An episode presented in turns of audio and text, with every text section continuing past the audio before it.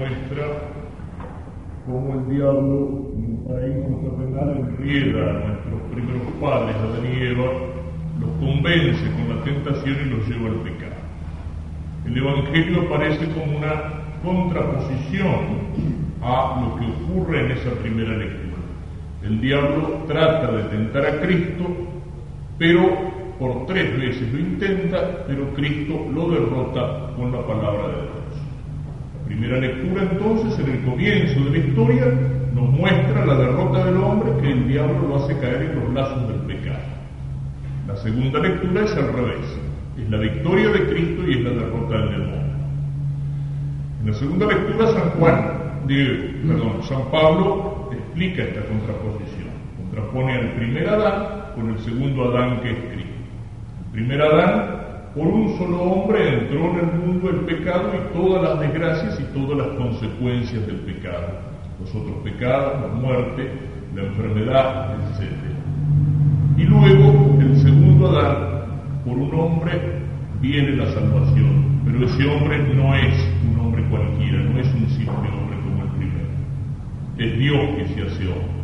El hombre que había pecado, que había ofendido a Dios, por sus propias fuerzas no podía salir de la situación.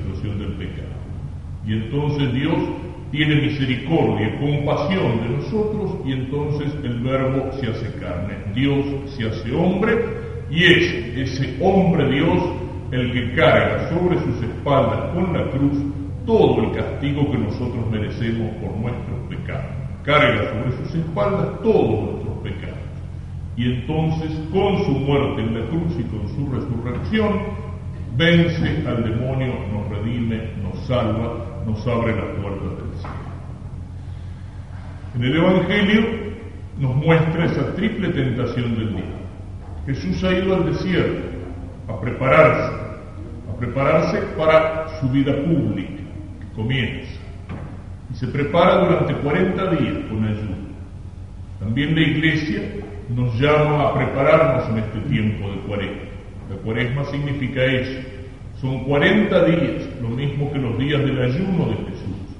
Y en esos días la iglesia nos llama a prepararnos. ¿A prepararnos para qué? Para revivir los misterios centrales de nuestra fe.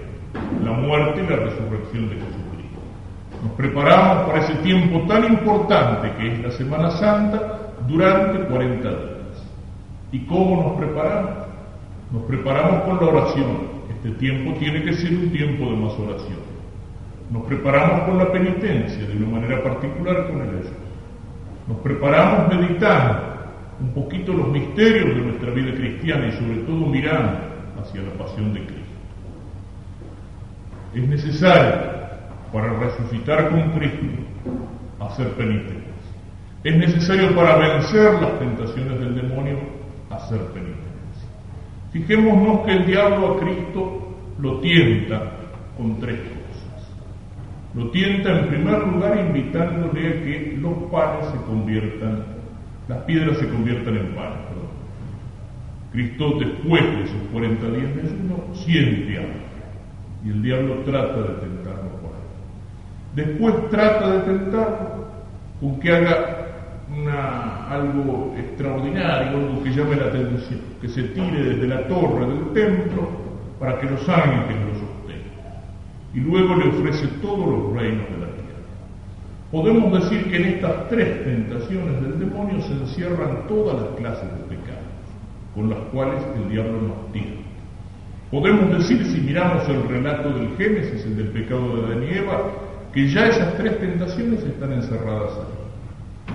Cuando el diablo le muestra a Eva el fruto, nos dice la Sagrada Escritura que Eva vio que era bueno para comer, agradable a la vista y bueno para lograr salir.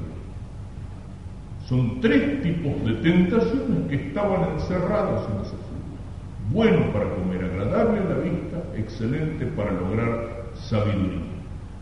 Esas tres tentaciones esas tres concupiscencias las expresa San Juan diciendo, no améis al mundo ni a lo que hay en el mundo, porque todo lo que hay en el mundo, la concupiscencia de la carne, la concupiscencia de los ojos y la soberbia de la vida es enemiga de Dios. En el principio de la historia, en la venida de Cristo, en la palabra del apóstol, todos los pecados se reducen a esa triple concupiscencia. Aquí la vemos así. En primer lugar lo tiene, que las piedras se conviertan en pan. En el Génesis decía el fruto era bueno para comer. Y San Juan dice la concupiscencia de la carne.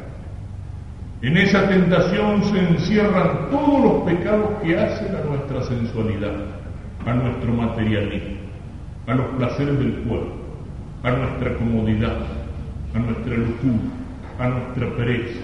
Todos aquellos pecados por los cuales desordenadamente buscamos la facilidad o la comodidad para el cuerpo. Todos aquellos pecados que suponen una mentalidad materialista, incluso el querer usar las cosas espirituales solamente como un instrumento para que nos vaya bien en la vida, para tener éxito, salud, dinero. Fíjense ahora que están de moda todas esas supersticiones, todos esos amuletos que ofrecen en algunas revistas, todas esas cosas para traer suerte. ¿Qué es lo que ofrecen? ¿Qué es lo que prometen? Salud, dinero y amor, es decir, una buena vida de este lado y nada más. A veces podemos querer utilizar las cosas espirituales también para sacar ventajita para sacar ventajita a Dios, para tener aquí en la tierra un paraíso. Todas las tentaciones entonces que miran a los placeres del cuerpo desordenado, a los placeres de la carne, están encerrados en la primera tentación. Y la segunda, el diablo lo llama a Jesús a hacer una cosa extraordinaria, que se suba allá arriba y que se tire. Así todo el mundo lo va a ver, todo el mundo lo va a aplaudir, todo el mundo le va a llamar la atención, una cosa extraordinaria. Van a venir los periodistas a sacarle fotos a Jesús tirándose desde el pináculo del templo. Es lo que dice el Génesis. Agradable a la vida. Es lo que dice San Juan, la concupiscencia de los ojos. ¿Y qué es lo que entra aquí?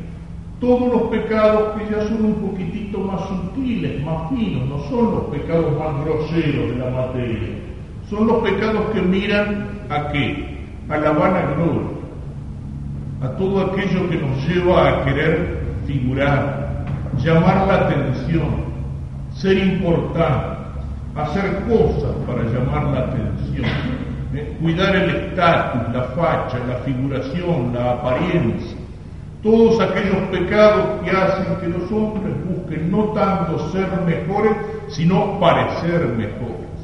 Es el pecado de los fariseos, es el pecado de los que se preocupan por la apariencia, por la exterioridad, por la casca, por la pinta. Es el pecado de aquellos que quieren ser conocidos y aplaudidos y que para eso no paran en los medios. Cualquier medio vale para eso para salir en los diarios, para ganar las elecciones, para tener un puesto, para hacer algo, para mandar. Todos los pecados que miran a la vanagloria están encerrados en esta segunda tentación. Y la tercera es la más importante de todas. Le muestra todos los reinos de la tierra. Y le dice el diablo, todo esto es mío. ¿Cómo puede decir el diablo esto es mío si él no lo ha creado? Por el pecado. Porque el que peca, nos dice la Escritura, se hace esclavo del demonio. Y todos los reinos de la tierra están bajo el poder del pecado. Entonces el diablo con razón le dice a Cristo, esto es mío por el pecado. Y le pide que lo adore y entonces te lo daré. Le ofrece que en la primera, el pan, los placeres del cuerpo. En la segunda, la vanagloria, la curiosidad de los ojos.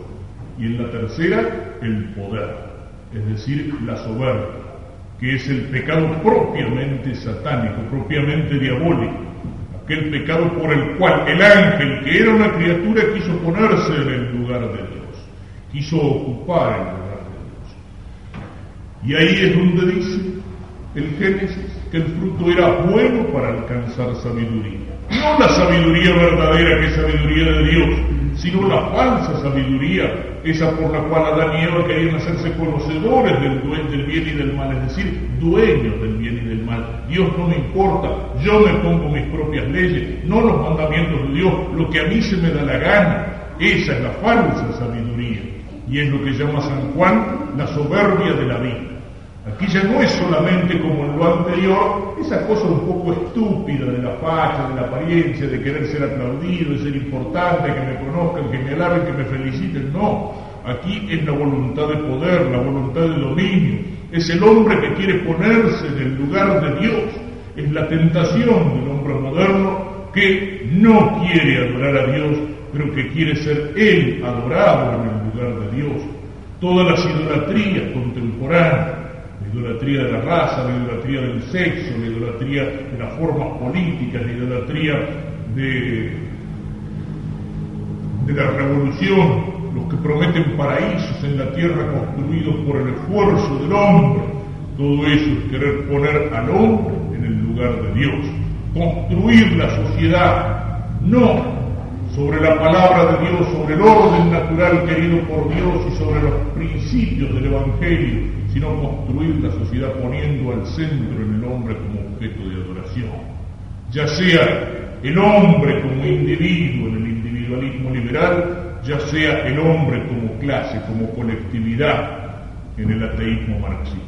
Querer poner al hombre en el lugar de Dios, la soberbia del hombre, de la criatura que se subleva contra el Creador y que en el fondo está en la raíz de todo pecado, porque todo y cada uno de los pecados es una rebelión contra Dios, es querer decir yo hago no lo que Dios quiere, sino que yo hago mi voluntad. Todo pecado en ese sentido tiene algo de la rebelión satánica. Y Cristo vence el demonio. Lo vence porque se ha preparado con el ayuno y con la penitencia. Lo vence con la palabra de Dios es decir, así tenemos que vencer. Con la palabra de Dios, con el Evangelio. Pero no solo repitiendo de los versículos del Evangelio en la cara del demonio, también podemos hacerlo, sino sobre todo tratar de hacer de nuestra vida una aplicación concreta del Evangelio. Y en esto tiene un lugar particular el unirnos en este tiempo a Cristo, a Cristo en su penitencia, a Cristo en su ayuda. Ese es el tiempo de Cuaresma. La iglesia nos llama a la penitencia. Tengamos cuidado, la penitencia para nosotros católicos muchas veces ha llegado a ser una cosa muy formal. Es muy poquito lo que nos exige la iglesia. Y a veces eso lo cumplimos de una manera tan superficial, de una manera tan exterior, ¿no es cierto? Nos preocupamos, bueno, ¿y cuánto se puede comer? ¿Y cuántos gramos? ¿Y se puede comer esto que tiene un poquito de carne, o el pollo es carne, o el caldito que tiene a lo mejor, y estamos preocupados por esos detalles. ¿Y qué es lo que pasa en muchos lugares en la, en la cuarentena? Eh? Bueno, el viernes hay que hacer abstinencia de carne, no se puede comer carne. Entonces nos preocupamos de hacer ese día un rico plato de pesca. ¿Eh? Comemos mejor que si hubiéramos comido carne, como, el pescado no se hace todos los días, como se lo hace, hay que tratar de hacerlo bien, y salimos contentos. Hice penitencia. ¿Eh? Cuidado. Eso, eso es un poco lo de los fariseos, ¿no es cierto? Los fariseos que hacían una religiosidad así de afuera, de cáscara, de exterioridad, de cumplir con las cosas interiores, pero por adentro, como dice Cristo, eran sepulcros blanqueados, estaban llenos de podredumbre. Pero sí, se ataban en la frente y en los brazos cintitas con oraciones y creían que porque las llevaban colgando estaban rezando todo el día. O sea, no hagamos de la religión algo exterior.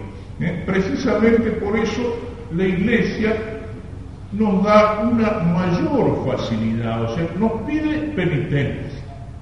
Nos sugiere el ayuno, la abstinencia de carne, sobre todo en los viernes, y en los viernes del año. ¿Por qué el viernes? Porque es el día de la pasión de Jesús. Y en ese día en que Jesús sufrió tanto por nosotros, es bueno que nosotros le ofrezcamos algo. Pero la iglesia ahora nos da más posibilidades, ¿no es cierto? A lo mejor para algunos no es tanta penitencia el abstenerse de carne. Le puede costar mucho más abstenerse, pongámosle, de un vaso de vino, o abstenerse de un cigarrillo, o abstenerse de una diversión ¿Cuántas formas de penitencia posibles existen? Hay un montón. ¿Y cuál es la que tengo que hacer yo? Fijémonos en estas tres concupiscencias. Fijémonos en las distintas clases de pecado. Y que cada uno en la cuaresma haga un pequeño examen de conciencia. Y de acuerdo a lo que le resulte con ese examen de conciencia, esa es la penitencia que estás necesitando. Si yo peco por la primera concupiscencia, es por la sensualidad, por la comodidad del cuerpo, por los placeres desordenados, ¿qué tengo que buscar? Una penitencia que castiga el cuerpo. El ayuno, por ejemplo. ¿Para qué? ¿Para matar el cuerpo? No, no hay que matar al burro, hay que domar. Para que esté sujeto al alma. Si uno peca por el egoísmo, porque es incapaz de hacer un servicio al otro, esa es la penitencia, tender la mano a uno que necesita, hacer un esfuerzo, algo que me cueste. Si uno peca porque es muy egoísta, muy agarrado de sus bienes materiales, le pueden sacar el cuero antes que un centavo del bolsillo, esa es la penitencia, la limosna, desprenderme de algo que me cueste. Si uno peca porque tiene una lengua como un cuchillo afilado que es capaz de sacarle el cuero en pocos minutos a todos los vecinos del barrio y a todos los conocidos, la penitencia puede ser el silencio. ¿eh? Cada uno tiene que ver dónde me aprieta el zapato. Bueno, por dónde peco con más facilidad, fenómeno, por allí tengo que hacer penitencia. Esa es la penitencia que tengo que elegir aquella que me ayude a convertirme, a tomar un poquitito más en serio mi vida cristiana, a ser mejor, a parecerme más a Cristo. Y a veces podemos unir penitencias. La liturgia de este tiempo de cuaresma hace referencia al ayuno y al alimento. Es algo que en muchos lugares se hace, yo lo he visto en Alemania, todo aquello que ayuda a los católicos alemanes para las iglesias en América Latina, por ejemplo, ellos hacen un día una colecta. Y en esa colecta se le pide a todos los católicos que hagan una comida de plato único en el día. Y todo lo que hubieran gastado en ese día de alimentos que lo den como limón. Es decir, unen un sacrificio con la limón. Eso puede ser una linda cosa para el tiempo de cuarenta me privo de algo, que puede ser una bebida, una gaseosa, un paquete de cigarrillos, una revista, una entrada al cine, alguna cosita que me hubiera querido comprar, alguna diversión, y eso que ahorro en esa penitencia lo doy como limosna, tratando de hacer las dos cosas por amor de Dios. ¿eh? La limosna por caridad y la penitencia para pedir la misericordia del Señor y para pedirle a Jesús que sea capaz de seguir su ejemplo en la penitencia y en la oración, es decir, meditando en este tiempo de cuaresma la palabra de Dios, que sea fuerte para vencer todas las tentaciones del demonio y para poder resucitar con Cristo en la paz.